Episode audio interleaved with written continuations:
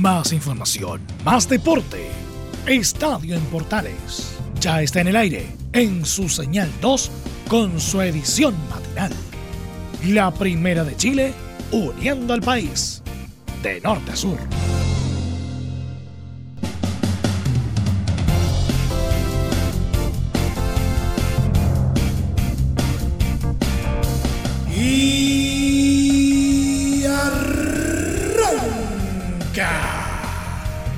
Señoras y señores, ¿cómo les va? Muy buenos días, bienvenidos una vez más, bienvenidos al show. Estamos ya a mitad de semana y como ya lo venimos diciendo hace varios días, el fútbol está en tierra derecha, en etapa de definiciones, está quemando sus últimos cartuchos, comienza la cuenta regresiva para lo que va a ser el término del torneo y por Dios que tiene partidos interesantes en los días que vienen. Vamos a estar hablando de la final de la primera B que comienza precisamente hoy miércoles, el panorama previo a los partidos de primera división en el marco de la fecha 32 de este fin de semana y muchas otras cosas más que han estado pasando en el ámbito deportivo. De todo esto y mucho más en 30 minutos en una nueva entrega de Estadio en Portales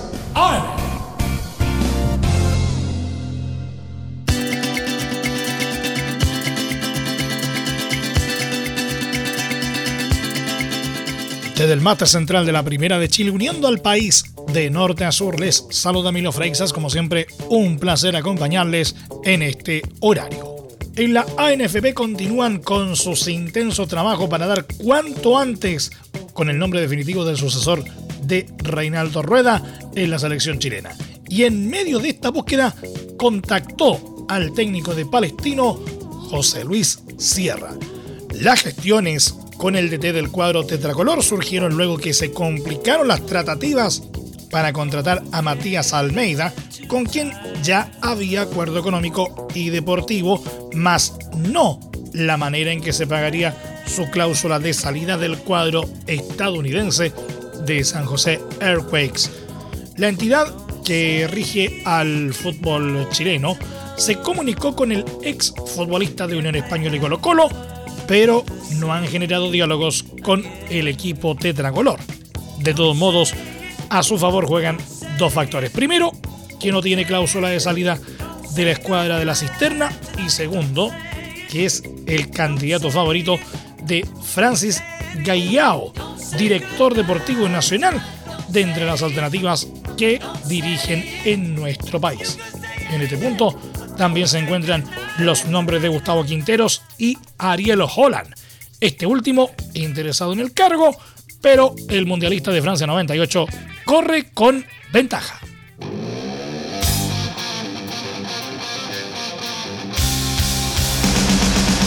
Universidad Católica y La Calera son los principales candidatos al título a falta de tres fechas para el final del torneo nacional.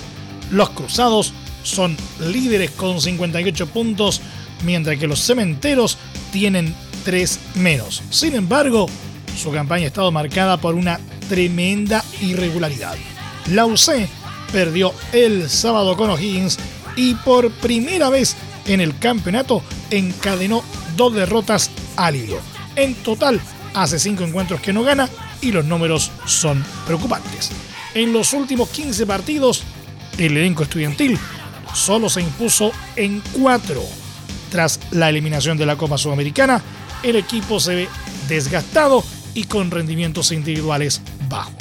Ariel Holland se ha visto obligado a echar mano a los juveniles y a improvisar futbolistas en varios puestos. Siente las ausencias por lesión y extraña a los futbolistas transferidos, especialmente a César Pinares.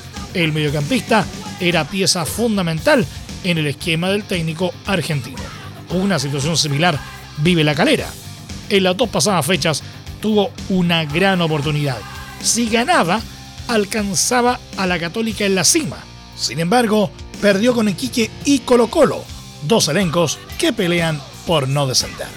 El cuadro cementero que por primera vez se clasificó a Copa Libertadores, logró reducir una desventaja de 8 a solo 3 puntos, pero no logra dar el zarpazo. De los últimos 10 partidos, solo ganó 3. En la fecha que viene, Universidad Católica tendrá que visitar a La Serena este viernes a las 17 horas. Uno de los mejores cuadros en la segunda rueda del torneo. La calera, en cambio, se medirá en el Nicolás Chaguán con Antofagasta este viernes a las 19.15 horas. Luego se vendrá un duelo trascendental entre Cruzados y Cementeros en San Carlos de Apoquindo el miércoles 10 a las 21.30 horas. Dependiendo de los resultados previos, en esa jornada se podría definir el campeón. El elenco estudiantil cerrará su participación en el torneo jugando contra la Universidad de Concepción en el Esterroa y la calera recibirá a Curicó Unido. No hay programación aún.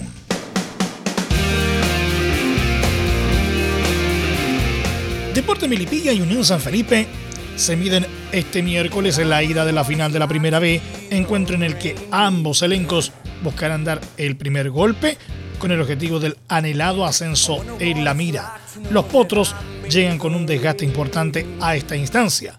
Luego de haber obtenido el cupo a la liguilla, dejaron en el camino a Deportes Puerto Montt y Rangers en llave de ida y vuelta que tuvieron grandes emociones. A aquel impulso se suma el regreso del director técnico John Armijo, quien fue habilitado para volver a la banca tras haber estado al margen de los duelos ante los Delfines y Rojinegros, en los que fue reemplazado por Eros Pérez. Junto con lo anterior, los pupilos de Armijo tendrán disponible a Nelson Sepúlveda, quien fue absuelto de una tarjeta roja que vio ante Rangers. Por su lado, la escuadra Aconcagüina evitó la liguilla al haber quedado en el segundo lugar de la temporada, razón que les puede servir de ventaja al arribar en mejores condiciones físicas al encuentro. El equipo que dirige Héctor Rocco disputó su último partido el pasado 17 de enero en un empate precisamente ante su rival de este miércoles, el cual terminó con un marcador de 1 a 1. San Felipe y Melipilla se enfrentarán, como ya dijimos, hoy miércoles desde las 20 horas con arbitraje de Héctor Jonah.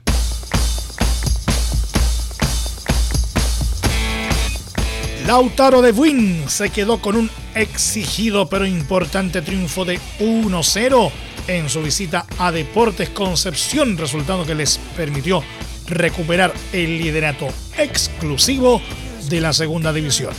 La escuadra de los Tokis animó un reñido encuentro en el Esterroa, pero finalmente supo quedarse con la victoria gracias al solitario gol de Diego Cuellar a los 58 minutos de juego. Gracias a esta victoria, Lautaro se mantuvo firme en la primera posición del campeonato con 43 puntos, quedando cerca del ansiado ascenso a falta de dos fechas para el final de la temporada. Por su lado, Deportes Concepción se estancó en la décima ubicación de la tabla con 20 unidades a solo una de la zona de descenso directo a la tercera división.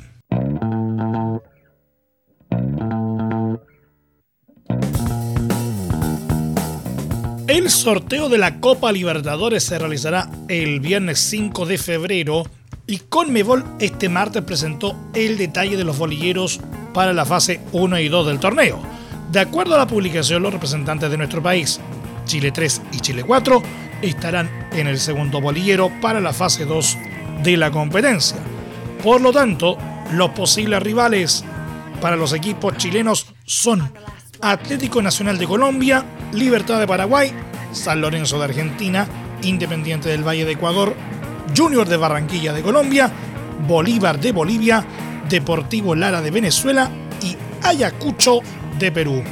Los partidos serán de ida y vuelta y serán locales en el primer compromiso los equipos que tengan menor ubicación en el ranking de clubes de Conmebol. Los ganadores de la segunda fase clasificarán a una tercera ronda con el objetivo de conseguir uno de los cuatro cupos para meterse en los grupos.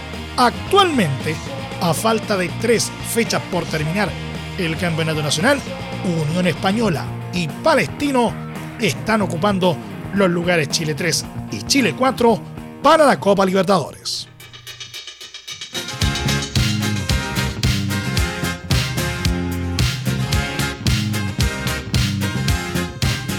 Y la Copa Sudamericana presentó el orden de los bolillos para el sorteo que se realizará el viernes, detallando el nuevo formato que tendrá en su primera fase.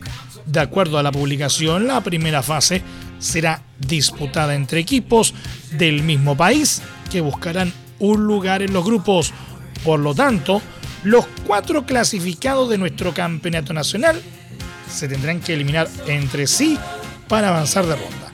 Mismo escenario tendrán que vivir los equipos de Bolivia, Colombia, Ecuador, Paraguay, Perú, Uruguay y Venezuela. Favorable situación tienen los seis equipos que representarán a Argentina y Brasil, ya que tienen asegurados sus lugares en la fase grupal, instancia en donde se sumarán cuatro perdedores de la tercera ronda de la Copa Libertadores. De acuerdo a las actuales posiciones del Campeonato Nacional, faltando tres fechas por disputar, los clasificados a la Copa Sudamericana serían Universidad de Chile, Deportes Fagasta, O'Higgins y Guachipato.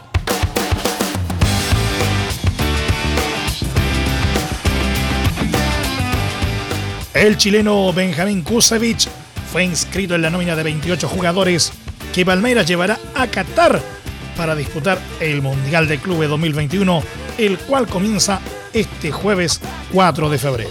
Fue el propio elenco paulista el que publicó el listado con todos los citados por el técnico Abel Ferreira, destacando la presencia del formado en Universidad Católica en el cuadro de defensores. Si bien el Verdado citó a 28 nombres, solo podrá disponer de 23, ya que Renan, Esteves, Wesley, Gabriel Silva y Breno López fueron fichados tras el cierre de la ventaja de traspasos internacional. Palmeiras será el representante de Conmebol en el Mundial de Clubes tras quedarse con la Copa Libertadores en la final ante Santos. Es muy importante, es urgente, es vital que entre todos detengamos el coronavirus. Y todos podemos ayudar a través de una sencilla acción. Quédate en casa por tu salud, la de los niños y la de los adultos mayores. Sigamos los protocolos que entrega la autoridad de salud y evitemos contagiarnos o contagiar a nuestros seres queridos o a otras personas. Quédate en casa porque es la mejor manera de ponerle fin a este virus. Nosotros te seguiremos informando y acompañando, pero te invitamos de todo corazón que por favor lo hagas. Es muy fácil. Quédate en casa. Quédate en casa. Quédate en casa. Quédate en casa. Quédate en casa. Quédate en casa. Recuerda, al coronavirus lo derrotamos entre todos. Seamos responsables. Es un mensaje de Radio Portales, la primera de Chile. Porque lo bueno puede ser aún mejor. Prepárate a conocer la evolución de la primera de Chile. Bienvenido a Portales Digital. Ingresa ya a www.radioportales.cl y descubre nuestra señal en vivo en audio y video, además del tradicional 1180m. Mantente al día con las últimas informaciones de Chile y el mundo e interactúa con nosotros a través de nuestras redes sociales en Facebook, Twitter e Instagram. Recuerda www.radioportales.cl La nueva multiplataforma de la Primera de Chile ahora es aún mejor. Entre Marco Grande y Marco Chico, media vuelta y vuelta completa. Escuchas Estadio en Portales en la Primera de Chile, uniendo al país de norte a sur.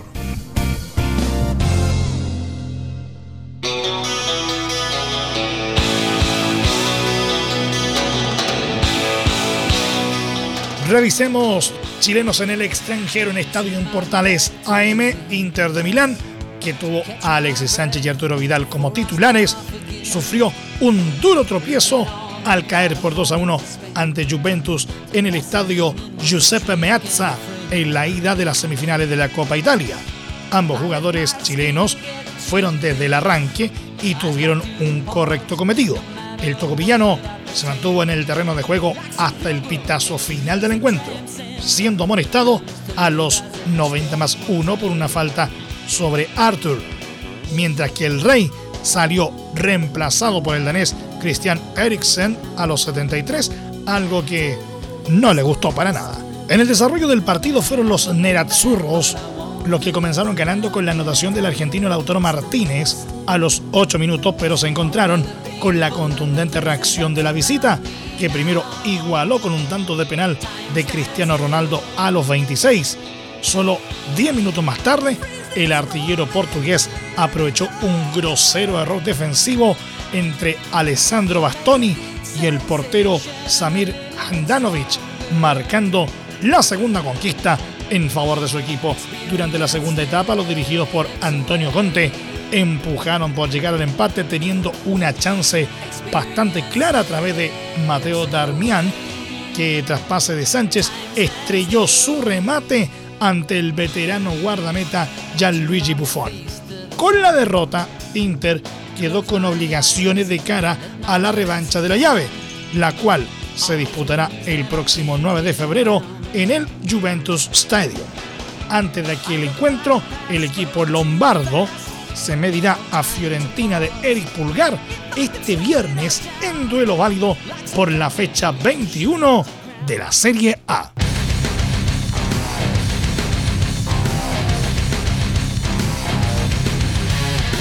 Bayer Leverkusen con Charles Aranguis como capitán y jugando todo el partido sufrió una durísima derrota al ser eliminado con un 2 a 1 por Essen, equipo de la cuarta división en los octavos de final de la Copa de Alemania. El volante nacional jugó hasta el final del alargue y sufrió la desazón junto con el resto de sus compañeros ya que tuvieron la chance de quedarse con la victoria y el paso a la siguiente ronda. Pese a la diferencia de categorías, el duelo fue equilibrado y se mantuvo el empate sin goles hasta el final de los 90 minutos. En el alargue, el cuadro de las aspirinas tomó ventaja con un gol de Leon Bailey y parecía que se encaminaba a la clasificación. Sin embargo, Aizen no se rindió y logró el milagro. A los 108 minutos, Augustin Kefkir empató y en el minuto 117 Simón Engeyman decretó el 2 a 1 definitivo. De esta forma, Leverkusen no pudo reeditar los resultados de la edición anterior de la Copa de Alemania, en donde terminó subcampeón tras perder la final con Bayern Múnich. El próximo desafío del Príncipe Aranguis y sus compañeros de Bayern Leverkusen será este fin de semana como local ante Stuttgart en la Bundesliga.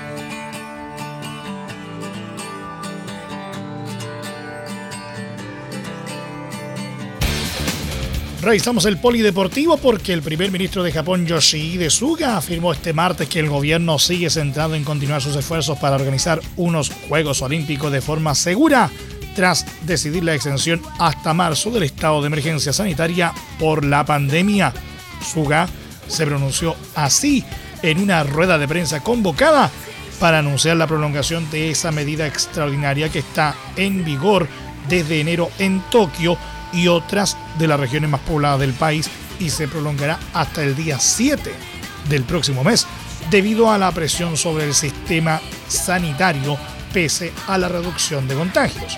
Al ser preguntado sobre si el estado de emergencia podría afectar a la presencia de espectadores en las competiciones olímpicas o a la llegada de visitantes extranjeros a Japón para el evento, Suga señaló que esas cuestiones aún están por decidirse y dependerán de la evolución de la pandemia. Estudiaremos la situación dentro y fuera de Japón, señaló el primer ministro nipón, quien también explicó que la emergencia sanitaria podría levantarse antes del 7 de marzo si mejoran los datos de contagios y de hospitalización de pacientes graves. El responsable del comité organizador de Tokio 2020, Yoshiro Mori, se manifestó en la misma línea durante una reunión celebrada este martes entre los responsables de Tokio 2020 y miembros del partido gobernante. Seguiremos adelante con los Juegos, sea cual sea la evolución del coronavirus, dijo el presidente del comité organizador del evento deportivo, cuya inauguración está prevista el 23 de julio en la capital nipona.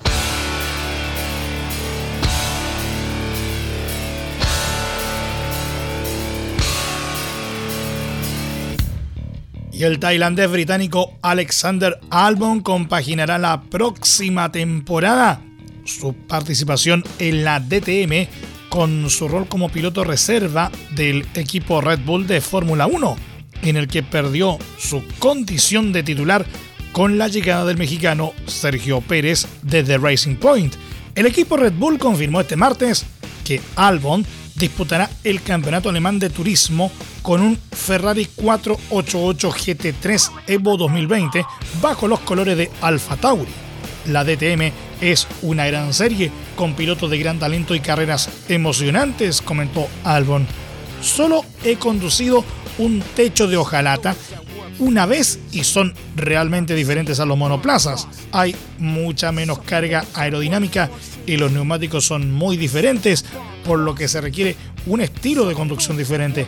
Me llevará un poco de tiempo acostumbrarme, pero espero con ansias este nuevo desafío cuando esté disponible, dado mis compromisos de Fórmula 1 existentes, indicó.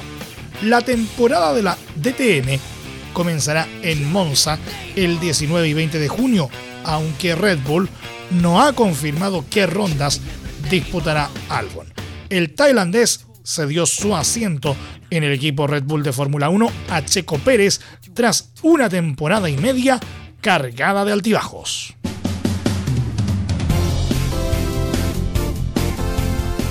Y nos vamos. Muchas gracias por la sintonía y la atención dispensada. Hasta aquí nomás llegamos con la presente entrega de Estadio en Portales en su edición AM, como siempre, a través de las ondas de la Primera de Chile, uniendo al país de norte a sur. Les acompañó Emilio Freixas. Muchas gracias a quienes nos acompañaron a través de las diversas plataformas de Portales Digital, a través de nuestros medios asociados en todo el país y por supuesto a través de la Deportiva de Chile, radiosport.cl.